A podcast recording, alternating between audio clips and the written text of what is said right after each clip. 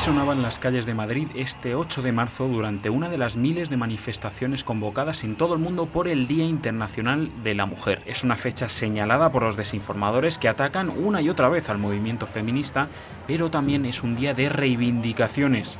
De ello, de los bulos y de la lucha por visibilizar a la mujer en distintos ámbitos como el de la ciencia, va este episodio de Maldita la Hora. Empezamos. Maldita la Hora, con Andrés Jiménez.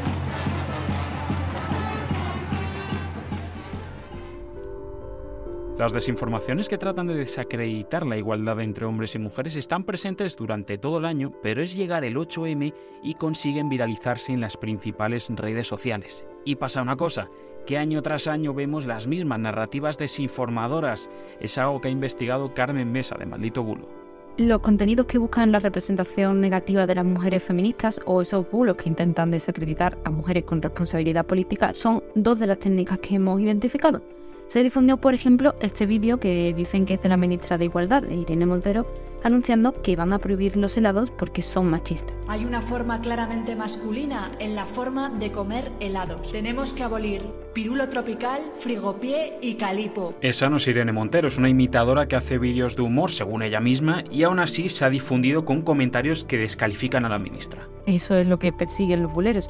Y otra de las formas con las que se intenta intoxicar el debate público es a través de las cuentas trolls de Twitter, que son perfiles que se hacen pasar por feministas y publican mensajes esperpénticos o llevados al extremo que acaban generando desinformación. Es curioso porque últimamente hemos visto cómo algunas de esas cuentas están cambiando su discurso para remeter también contra las personas trans. Exacto, ya sabes Andrés que es una de las principales divisiones que han surgido en el feminismo en los últimos años. La pregunta de si el movimiento debería incluir a las mujeres trans o no. Y esos perfiles trans no son los únicos que remeten contra las personas trans. Existe una teoría de la conspiración que dice que las esposas de los presidentes de varios países nacieron hombres. Una teoría falsa que traspasa fronteras y que en España ha afectado a la mujer del presidente del gobierno, a Begoña Gómez. Eso es, y además también hemos desmentido bulos sobre políticas públicas relacionadas con el feminismo, como que el gobierno ha destinado los 20.000 millones de euros del plan estratégico para la igualdad efectiva entre mujeres y hombres a charlas feministas. Eso es falso y se puede ver en la memoria económica del plan. Ahí se detalla que el 90% de la inversión se va a dedicar a medidas como el aumento de plazas de educación infantil de 0 a 3 años, entre otras cosas. Además de que ese plan se va a desarrollar durante cuatro años y no es exclusivo para el Ministerio de Igualdad, como se ha difundido, sino que va también para otras carteras.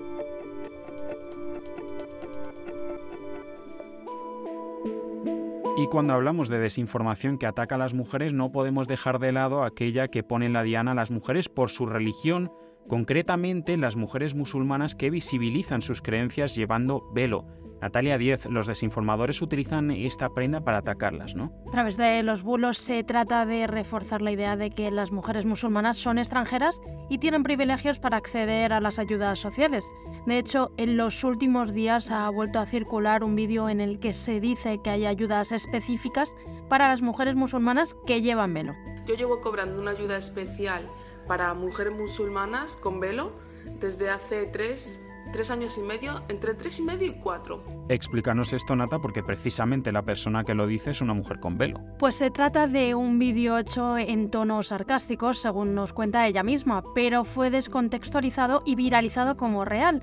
De hecho, según nos explica, hizo el vídeo como crítica a los mensajes que recibe constantemente en su cuenta, acusándola de recibir ayudas sociales por ser musulmana y visibilizarlo llevando el velo. Pero no hay ayudas sociales por llevar velo. Ni tampoco por tener una creencia religiosa, como ya nos negaron en este caso desde el Ministerio de Igualdad y las consejerías de igualdad de distintas comunidades autónomas, aunque los bulos nos hagan creer que sí. Y otra cosa, esta narrativa de las ayudas sociales no es exclusiva sobre las mujeres musulmanas. No, también sobre las mujeres migrantes, como nos explicó Raquel López Merchan, doctora en Derecho y Ciencias Sociales en Twitch.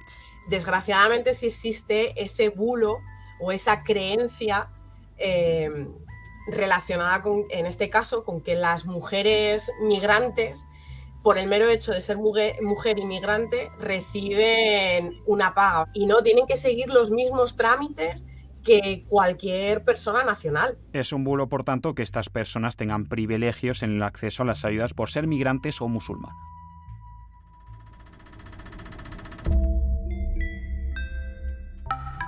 Las mujeres y el feminismo son víctimas de la desinformación, ya lo hemos visto, pero también lo son de los timos, timos que surgen específicamente coincidiendo con el Día Internacional de la Mujer y que usan ese día de reivindicaciones como cebo, Alex Castroverde, maldito timo.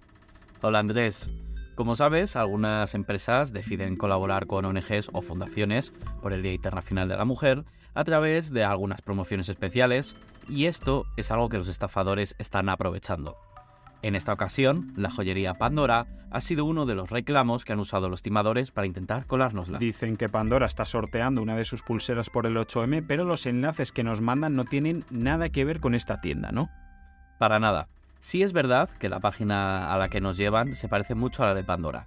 Usa su imagen corporativa, explican que están regalando 5.000 brazaletes exclusivos y a cambio solo nos piden rellenar un cuestionario y abrir cajas misteriosas. Esas cajas que tanto salen en los timos nos piden que abramos tres de ellas y siempre, siempre el premio sale a la segunda.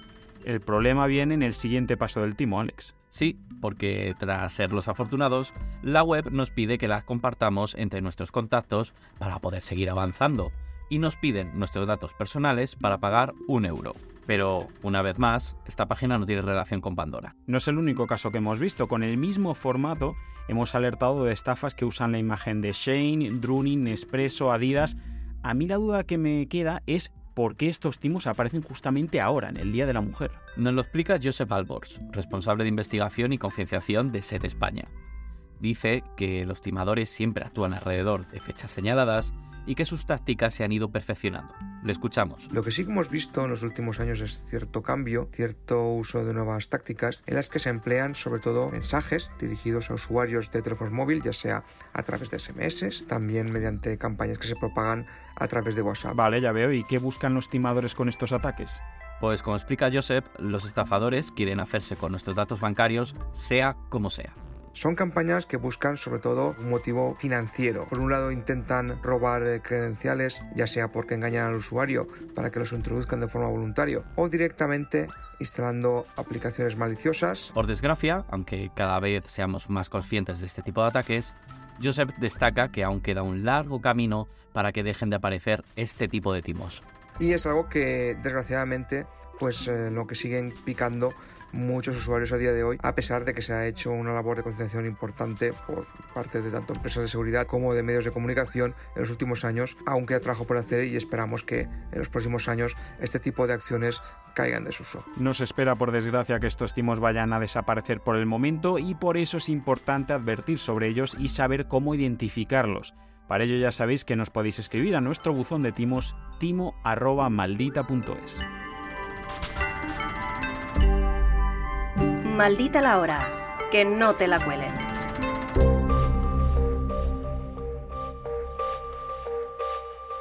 Posiblemente estos días hayas escuchado hablar de la brecha salarial, es un concepto que no es nuevo, pero que aún así se suele confundir con la discriminación salarial, pero Julio de Manuel, maldito dato, son cosas completamente distintas. Hola Andrés, sí, la discriminación salarial es un delito tipificado y se refiere a que un hombre y una mujer, por el mismo puesto laboral, con las mismas condiciones de horario, cobren diferente por una discriminación de género.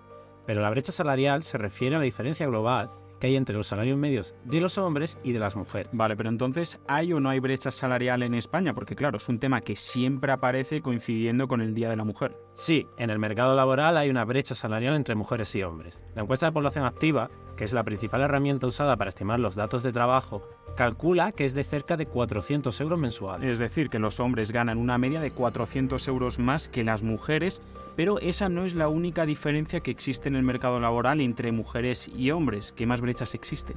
Hay tres brechas más. La primera es la tasa de paro. Casi siempre el desempleo afecta a las mujeres en mayor medida que a los hombres. La segunda es la tasa de actividad, se relaciona. Este es un indicador que mide la participación en el mercado laboral. En España hay más mujeres que hombres que se encuentran inactivas, ni trabajan ni buscan trabajo. Oye, ¿cuál es la razón para que haya más mujeres que hombres que no trabajan ni buscan empleo? El Ministerio de Trabajo registra las principales causas por las que mujeres y hombres se encuentran inactivos. En el caso de las mujeres, la segunda razón más frecuente es por el cuidado de los familiares. Muchas de ellas no trabajan para hacerse cargo de los hijos o de las personas mayores. En el caso de los hombres, esta causa es casi inexistente. Si las mujeres por lo general siguen responsabilizándose de los cuidados de otras personas y no cobran por ello, esto, claro, genera una fuerte desigualdad entre hombres y mujeres en el trabajo. Sí, y esto además se relaciona con la última brecha, los horarios.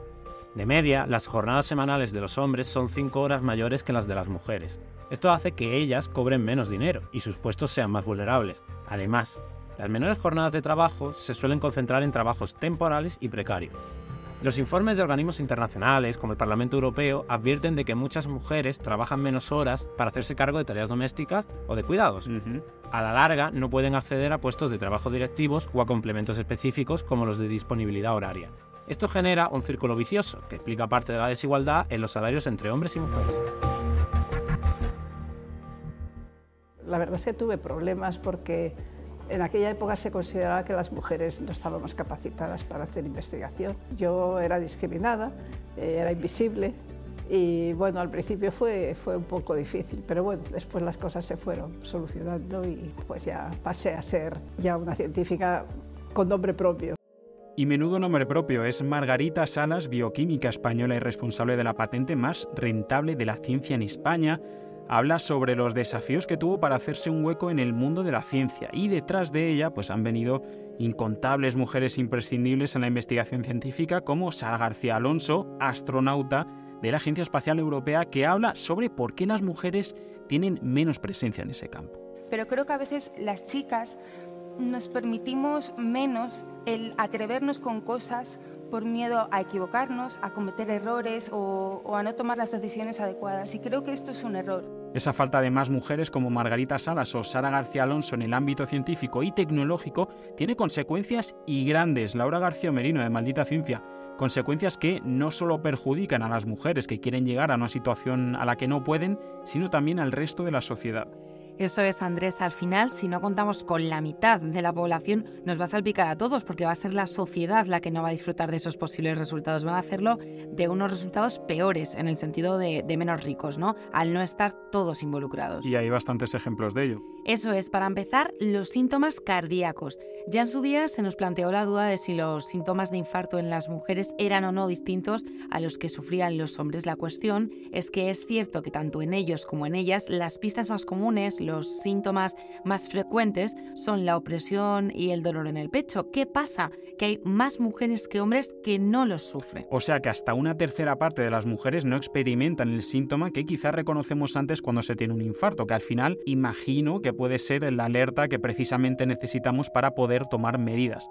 Es un problemón. Es un problema, efectivamente. Además, se sabe que aunque menos mujeres tengan este síntoma, sí tienen otros que igual se pueden considerar menos comunes, ¿no? Menos típicos. Síntomas como pueden ser náuseas, por ejemplo, o, problemas para respirar o dolores en la mandíbula. Síntomas que es verdad que están ahí, pero que al no ser tan claros, al no relacionarlos tanto con el infarto, no ayudan al diagnóstico y por lo tanto empeoran el pronóstico. Otro de los problemas que se me ocurren sobre este tema, Laura, es que cuando se habla de estudios, de sobre todo en medicina, Normalmente escuchamos que son estudios que se han hecho teniendo en cuenta, pues eso, ¿no? Animales macho y si es en humanos, en varones. Y no es solamente sensación tuya, Andrés, llevas toda la razón. En teoría es por los cambios hormonales que ocurren según avanza el ciclo menstrual, que podrían interferir en estos resultados. Pero esto no puede ser contraproducente en algún sentido. Por ejemplo, se me ocurre sobre que los medicamentos puedan llegar al mercado sin que se conozcan lo suficiente sus efectos en las mujeres. Pues mira, en esas estamos, eso es. Eh, un ejemplo es el Zolpidem que es un medicamento que se utiliza para tratar problemas de sueño. Bueno, pues en un principio las dosis estaban calculadas en base al metabolismo masculino, o sea, a la rapidez con la que trabaja el cuerpo de un hombre, ¿no? Con la que gestiona los procesos gracias a los que funciona.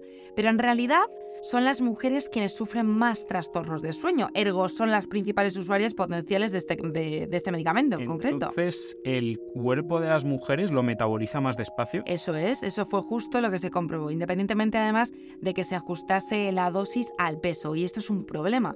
Ten en cuenta que un metabolismo más lento hace que queden restos del medicamento de las mujeres al despertarse. Y eso puede ser una traba para algunas cosas, para conducir, por ejemplo, y sin ir más lejos, ¿no? Estos son dos ejemplos de los muchos que nos podemos encontrar. De ahí la importancia de tener en cuenta también a las mujeres en todas estas situaciones.